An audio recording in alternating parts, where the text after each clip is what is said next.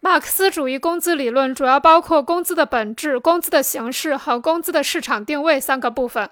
工资本质的理论阐明了资本主义工资本质上是劳动力的价值，而不是劳动的价值，揭示了资本主义的剥削关系。工资形式的理论阐明了各种形式的工资不过是劳动力价值的表现形式，揭示了在工资形式上所形成的资产阶级经济学的颠倒的虚幻的认识。工资市场定位则阐明了劳动力价值范畴的市场形成机制，揭示了在资本主义经济中，市场运行必然将工资定位在劳动力价值水平，从而保证资本主义生产关系的确立。